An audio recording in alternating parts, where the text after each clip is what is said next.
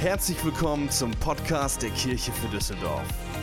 Danke, dass du dir die Zeit nimmst, diese Predigt anzuhören. Wir glauben, dass die nächsten Minuten dich ermutigen und inspirieren werden. Viel Spaß bei der folgenden Predigt. Wir haben die Gottesdienste auf eine Stunde verkürzt, dass wir zwei Gottesdienste feiern können, um Möglichkeiten zu schaffen, dass mehr Leute Teil von diesem Gottesdienst sein können.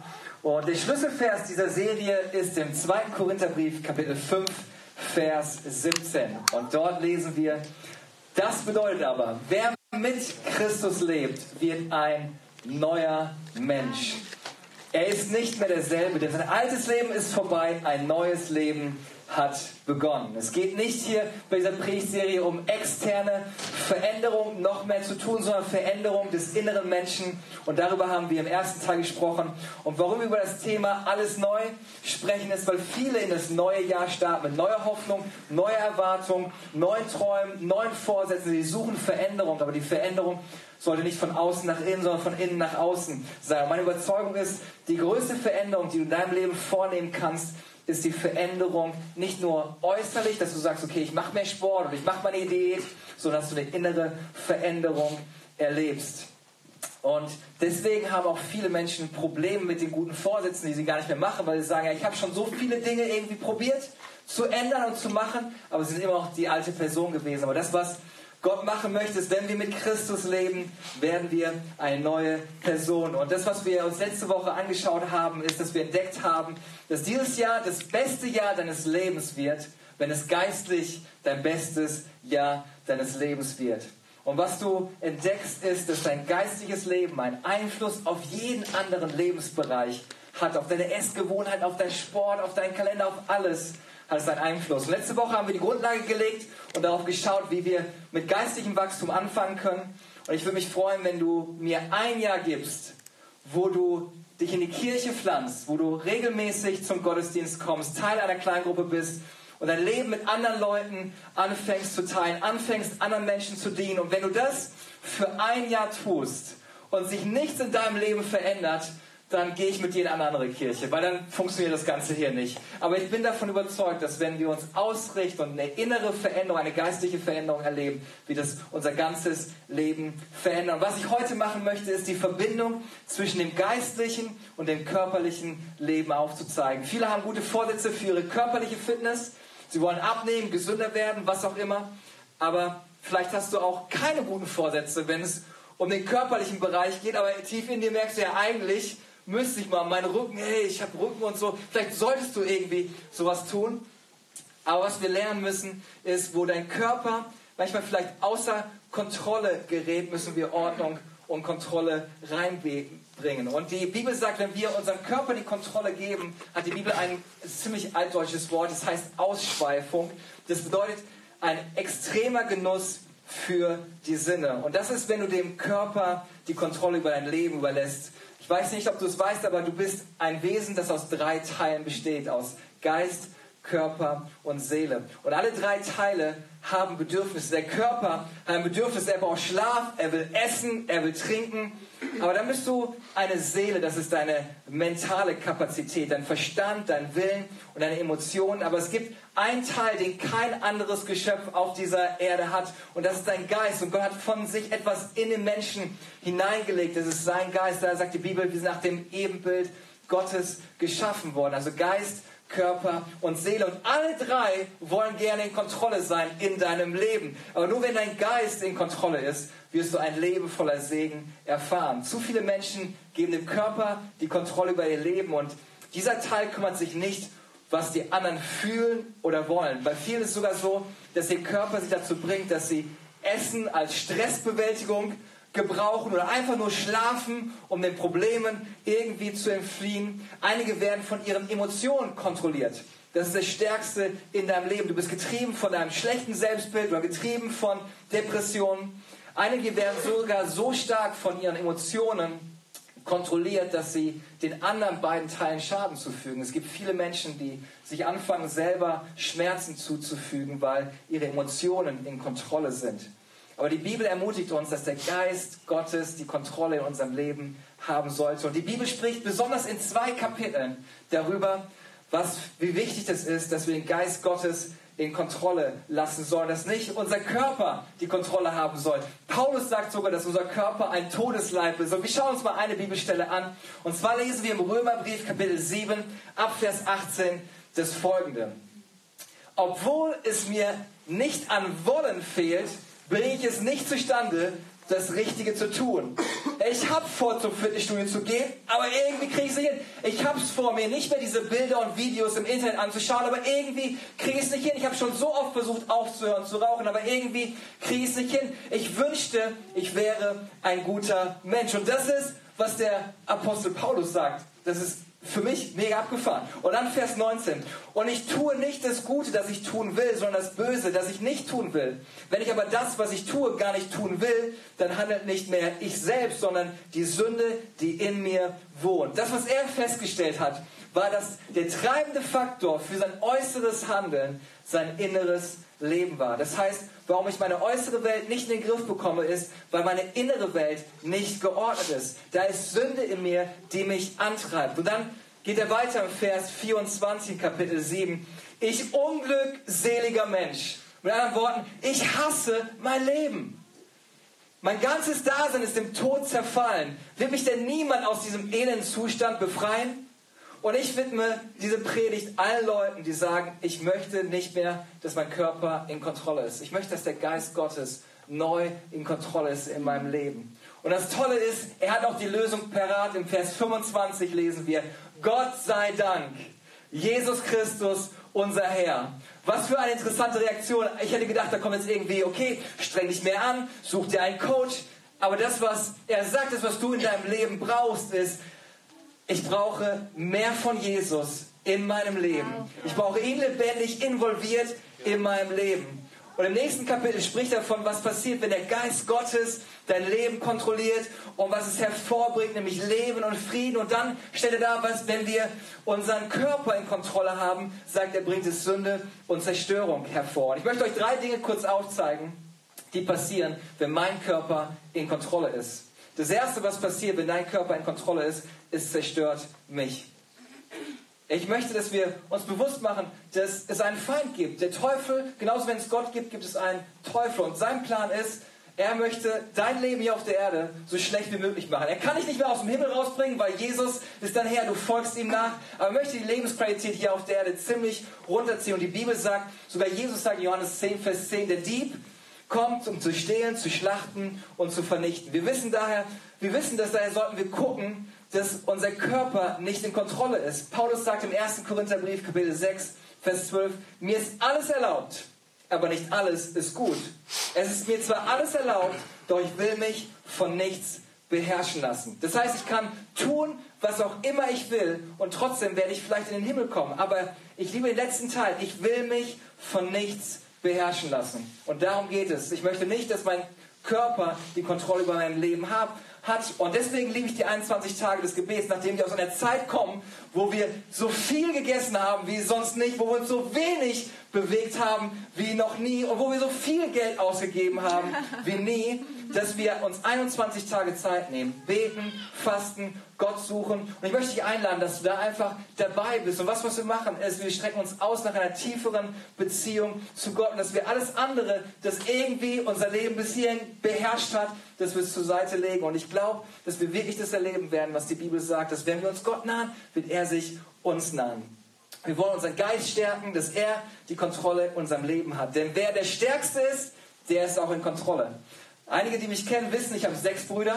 Und bei uns war es immer so, wenn unsere Eltern da waren, war ganz klar, unsere Eltern entscheiden, was für einen Film wir gucken. Meine Mutter liebt Westernfilme. Ich wurde gequält mit Westernfilmen zu Hause. Und deswegen gucke ich heutzutage keine Western mehr, überhaupt nicht. Ich will sie gar nicht sehen. Aber dann, wenn die Eltern weg waren, gab es den Kampf um die Fernbedienung. Denn wer den Kampf gewinnt, der durfte bestimmen, was für ein Film geguckt wird. Und es war ganz klar, wer der Stärkste ist, der hat die Fernbedienung und er hat die Kontrolle. Und genauso ist in unserem Leben. Wer der Stärkste ist, hat die Kontrolle. Und ich möchte meinen Geist in den 21 Tagen, ich möchte ihn stärken, dass mein Geist in Kontrolle ist. Wenn du zufrieden bist mit deinem Leben, fantastisch, ich freue mich für dich.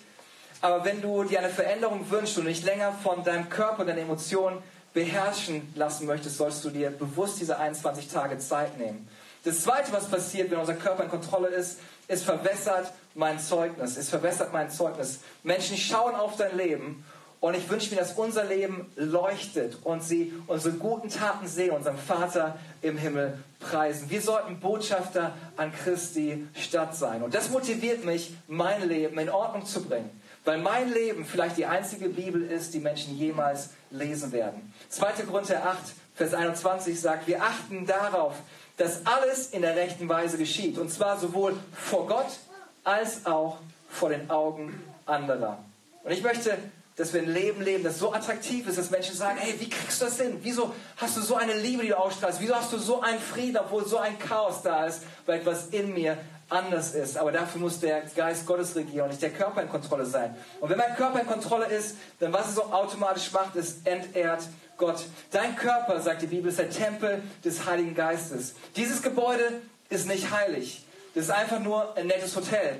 Im Alten Testament waren Gebäude heilig, weil Gott im Gebäude sich aufgehalten hat. Es war die Stiftshütte, es war der Tempel, aber im Neuen Testament sind nicht mehr Gebäude heilig, denn Gott wohnt durch seinen Heiligen Geist in uns. Das heißt, wir sind der Tempel des Heiligen Geistes. Und deswegen ist es egal, wo wir Gottesdienste feiern. Ob wir hier Gottesdienste feiern, ob wir im Ruders, im Nachtclub oder im Schlösser. Egal, wo wir Gottesdienste feiern werden. Diese Gebäude werden nicht heilig sein, aber es wird ein Gottesdienst sein, wenn wir zusammenkommen als Tempel des Heiligen Geistes und Gott groß machen und ihn anbeten.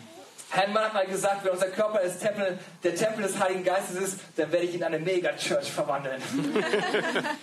Aber wenn du in den Kölner Dom reingehst, das was passiert, ist automatisch, okay, du nimmst deine Mütze ab und du wirst nicht laut sprechen, sondern wirst leise flüstern, weil es irgendwie ein ehrfürchtiger Ort für Menschen ist. Und so sollten wir auch auf unseren Körper achten, wenn unser Körper der Tempel des Heiligen Geistes ist. 1. Korinther 6, Vers 15. Wisst ihr denn nicht, dass euer Körper zum Leib Christi gehört. Darf da ein Mann seinen Körper, der doch Christus gehört, mit dem einer Prostituierten vereinigen? Niemals.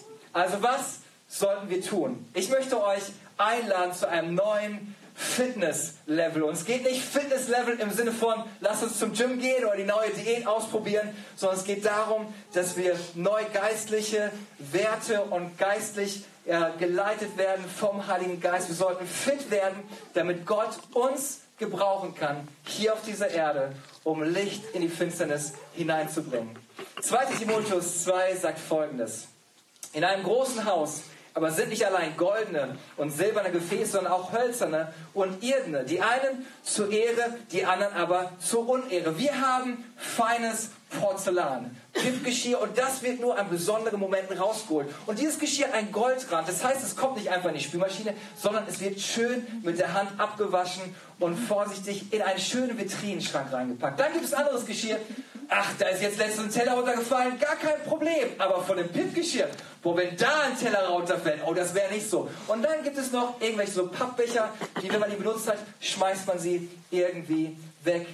Wenn nun jemand sich von diesem reinigt, wird er ein Gefäß zur Ehre sein, geheiligt, nützlich, dem Hausherrn zu jedem guten Werk bereit. Was er hier sagt, wir würden uns anders verhalten, wenn wir uns sehen würden als das feine Pippgeschirr in der Vitrine, das Gott auserwählt hat, das er benutzen möchte, dass wir durch unser Leben, durch unseren Körper Gott alle Ehre bereiten.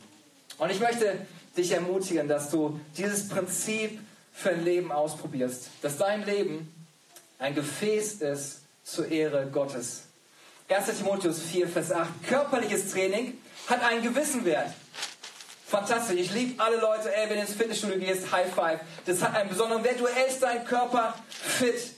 Aber geistliches Training ist noch viel wichtiger. Dass wenn du jetzt sagst, ja, 21 Tage Fasten und Gebet ist nicht so mein Ding, hey, das ist geistliches Training. Du kriegst geistliche Muskeln davon. Wenn du ein Sixpack haben möchtest, fantastisch, aber du kannst geistlich ein Sixpack bekommen durch die 21 Tage des Gebets. Wir müssen geistlich fit werden.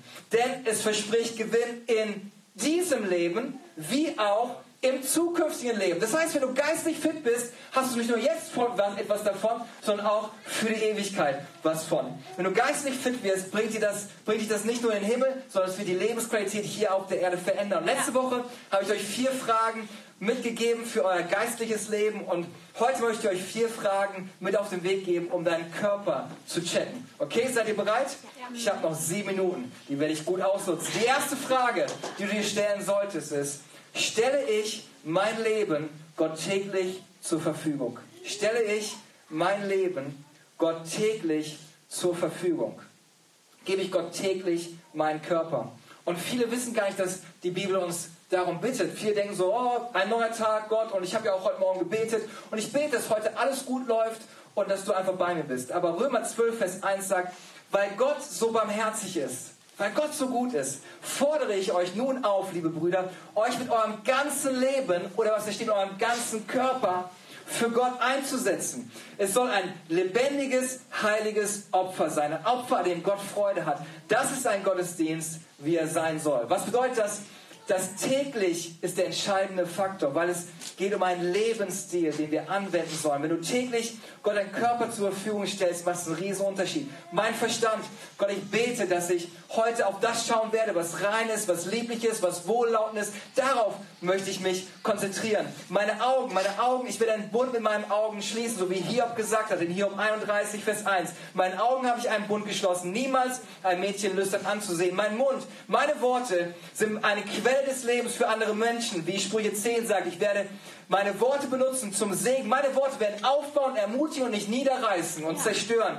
Und mein Gebet ist, wie der Psalmist sagt, dass die Worte meines Mundes und die Gedanken meines Herzens wohlgefällig vor dir sein. Meine Hände, ich möchte meine Hände benutzen, um Gutes zu tun. Und die Menschen werden meinen Vater im Himmel preisen. Das Werk meiner Hände wird gesegnet sein. Meine Füße auf meinem Weg wird Leben sein und kein Tod. Da, wo ich hingehe, wird das Reich Gottes sichtbar werden mit Friede, mit Freude und Gerechtigkeit. Ich werde ein Friedensbringer sein. Ich werde nicht straucheln und nicht fallen, weil ich auf den Herrn schaue. Mein Leben wird besser, wenn du mit und für Gott täglich lebst. Das zweite ist, halte ich wöchentlich den Sabbat. Halte ich wöchentlich den Sabbat. Ich glaube, dass viele körperliche Fehlfunktionen passieren, weil wir durchrasen und nicht anhalten. Unser Leben ist außer Kontrolle. Wir haben keine Ziellinie mehr. Und ich weiß nicht, ob ihr das kennt, aber ich bin so ein Typ, ich mache eigentlich nie mein Notebook aus, ich mache einfach den Deckel zu. Das Problem ist nur, wenn du es für eine gewisse Zeit machst, irgendwann wird dein Computer immer langsamer und langsamer, weil viel zu viel im Hintergrund läuft. Du solltest regelmäßig deinen Computer einfach mal neu starten, runterfahren. Und genau das Gleiche gilt für unser Leben. Manchmal laufen wir durch und alles, was wir machen, ist einfach nur Deckel drauf, schlafen kurz und gehen direkt wieder los. Aber das ist nicht das, wozu uns die Bibel ermutigt.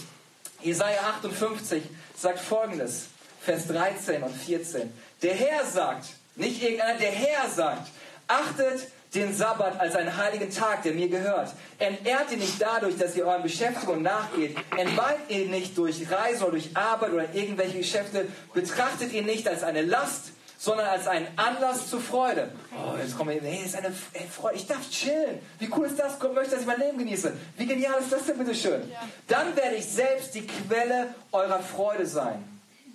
Über alle Hindernisse lasse ich euch triumphieren. Ihr könnt den Ertrag des Landes genießen, das ich euren Stammvater Jakob gegeben hat. Der Herr hat das gesagt. Und ich finde es so genial. Er fängt an, der Herr sagt und der Herr hat das gesagt. Also bei uns war es immer so, bei unseren Brüdern, wenn wir irgendwo hingekommen sind, ja, ihr sollt jetzt aufhören, Computer zu spielen. Nee, will ich ja nicht. Aber Mama hat das gesagt. Das war so, boom, okay, das war das Siegel, das sollte so sein und da ist die Autorität dahinter. Und hier ist genauso bei all dem, er können, ja, das wäre eigentlich eine gute Idee. Nein, nein, ich habe es gesagt Deswegen ist es wichtig und richtig, dass wir den Sabbat halten. Es geht beim Sabbat nicht darum, nichts zu tun. Oh, jetzt darf ich mich nicht mehr bewegen. Okay, reisen. Sondern es geht darum, dass wir zur Ruhe kommen, dass wir Dinge tun, die uns näher zu Gott bringen, unserer Seele gut tun. Meine Frau liebt es, in den Garten zu gehen. Und sonntags, hey, wenn du einfach was im Garten machen möchtest, mach das, weil es tut deiner Seele gut. Und sie ist Gott nah im Garten. Fantastisch. Dann mach das. Die dritte Frage ist, lebe ich mit Bestimmung? Lebe ich mit Bestimmung? Wenn es um eine körperliche Fitness geht, ist es immer besser zu wissen, warum du lebst und warum dein Körper das alles hinkriegen muss. Wenn Menschen nicht wissen, warum und wofür sie leben, wird, dann wird das Leben einfach nur zur Last. Und wenn du alles neu haben möchtest, lebe mit Bestimmung. Was ist mein Auftrag hier auf der Erde? Und es ist bestimmt nicht einfach nur mehr Geld zu verdienen und noch ein neues Auto zu haben und noch mehr zu essen, sondern dein Leben zu einem Segen werden zu lassen für andere Menschen. Dafür bist du da. 1. Korinther 9, vielleicht kann die Band schon nach vorne kommen, sagt folgendes. Vers 24 bis 27. Ihr kennt das doch. Von allen Läufern, die im Stadion zum Wettlauf starten, gewinnt nur einer den Siegeskranz. Lauft so, dass ihr ihn gewinnt. Wer im Wettkampf siegen will, setzt dafür alles ein. Ein Athlet verzichtet auf vieles, um zu gewinnen. Und wie schnell ist sein Siegeskranz verwelkt. Wir dagegen kämpfen um einen unvergänglichen Preis. Ich weiß genau, wofür ich mich mit aller Kraft einsetze. Ich laufe und habe dabei das Ziel klar vor Augen. Das wünsche ich mir, dass wir in diesem Jahr das Ziel klar vor Augen haben. Gott, was ist deine Bestimmung für mein Leben? Ich möchte einfach nicht 24 Stunden umbekommen. Ich möchte wissen, wofür du mich hier auf diese Erde hingesetzt hast. Ich gebe alles für diesen Sieg und hole das Letzte aus meinem Körper heraus. Er muss sich meinem Willen fügen, denn ich will nicht andere zum Kampf des Glaubens auffordern, selbst als untauglich ausscheiden. Lasst uns das Rennen, das die Bibel Leben nennt, neu mit Bestimmung leben. Voller Klarheit, dass wir wissen, Gott, ich danke dir, dass du mich berufen hast, ein Licht in der Finsternis zu sein. Dass du mich berufen hast, anderen Menschen zu dienen. Und meine letzte Frage ist, aber vielleicht noch kurz zur Bestimmung. Wenn dein Leben gerade zur Last geworden ist, wenn deine Ehe zur Last geworden ist, wenn deine Kinder zur Last geworden ist, frage Gott, was ist meine Bestimmung in meiner Ehe? Gott schenkt mir neu eine Vision für meine Kinder. Wenn eine Arbeit zur Last geworden ist, Gott schenkt mir neu eine Vision für meine Arbeitsstelle. Gott, warum bin ich hier? Was für einen Sinn hat das alles? Und nimm diese Frage, was ist meine Bestimmung auf jeden einzelnen Bereich, wo du sagst, hey, auch wenn die Arbeit in der Kirche eine Last für dich geworden ist, frage ich Gott, warum bin ich eigentlich da? Wofür möchtest du mich gebrauchen? Und die letzte Frage ist, ehre ich Gott mit meinem Leben? Ehre ich Gott mit meinem Leben? Das ist die Motivation für mein Leben, denn ich habe verstanden, ich war ein Sklave und war gefangen. Ich gehörte nicht mir selbst. Ich habe ohne Jesus gelebt, aber die gute Nachricht ist, dass Gott gekommen ist. Und er ist auf diesen Sklavenmarkt gekommen und hat den Teufel gefragt, hey, wie viel schuldet Stefan dir? Der Teufel hat gesagt, er schuldet sein ganzes Leben mir. Und Gott gesagt, ich gebe dir das Beste, das Kostbarste, was ich habe. Ich gebe dir meinen eingeborenen Sohn. Und obwohl ich nichts für Gott gemacht habe, war er bereit, alles für mich zu geben. Und das ist die Realität, die ich für mein Leben verstanden habe. Ist, dass Gott einen hohen Preis für mich gezahlt hat. Dass Jesus für meine Schuld am Kreuz gestorben ist. Und deswegen, solange ich hier auf der Erde bin, ich möchte mein Bestes geben um ein Leben zu leben, das Gott ehrt. 1. Korinther 6, Vers 19 sagt das folgende. Oder wisst ihr nicht, dass euer Leib ein Tempel des Heiligen Geistes in euch ist, der in euch lebt und euch von Gott geschenkt wurde?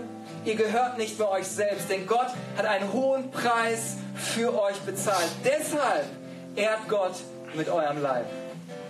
Gott hat einen hohen Preis für dich und für mich bezahlt. Lasst uns daher 2020 nutzen und Gott mit unserem Körper ehren. Stelle ich mein Leben Gott täglich zur Verfügung? Halte ich wöchentlich den Sabbat? Lebe ich mit Bestimmung? Ehre ich Gott mit meinem Leben? Ich möchte, dass du dein Leben einfach überprüfst. Wenn du heute Morgen festgestellt hast, dass Dinge da sind, die dich gefangen halten, Dinge da sind, die dich zurückhalten, Dinge da sind, die vielleicht fehlen in deiner Bestimmung. Es ist ein guter Punkt, dass heute alles neu wird. Lass uns beten. Herr Jesus, ich danke dir für deine Gegenwart heute in diesem Gottesdienst. Ich danke dir, dass du hier bist. Und Gott, wir wollen neu mit einem Bewusstsein leben, dass du einen hohen Preis für unser Leben bezahlt hast. Und wir wollen nicht irgendwie nur durch das Leben laufen, sondern wir wollen mit neuer Bestimmung in dieses Jahr gehen. Gott, ich bete, dass du etwas Neues in uns schaffst, eine neue Kraft freisetzt. Gott, wir wollen nicht länger durch unseren Körper oder unsere Emotionen aufgehalten oder zurückgehalten werden, Geist Gottes. Wir beten, dass du neu die Kontrolle in unserem Leben übernimmst und dass du uns zum Leben führst, dass du uns zur Freude führst und dass wir das Leben führen, was du für uns geplant hast. Im Namen von Jesus. Danke, Jesus.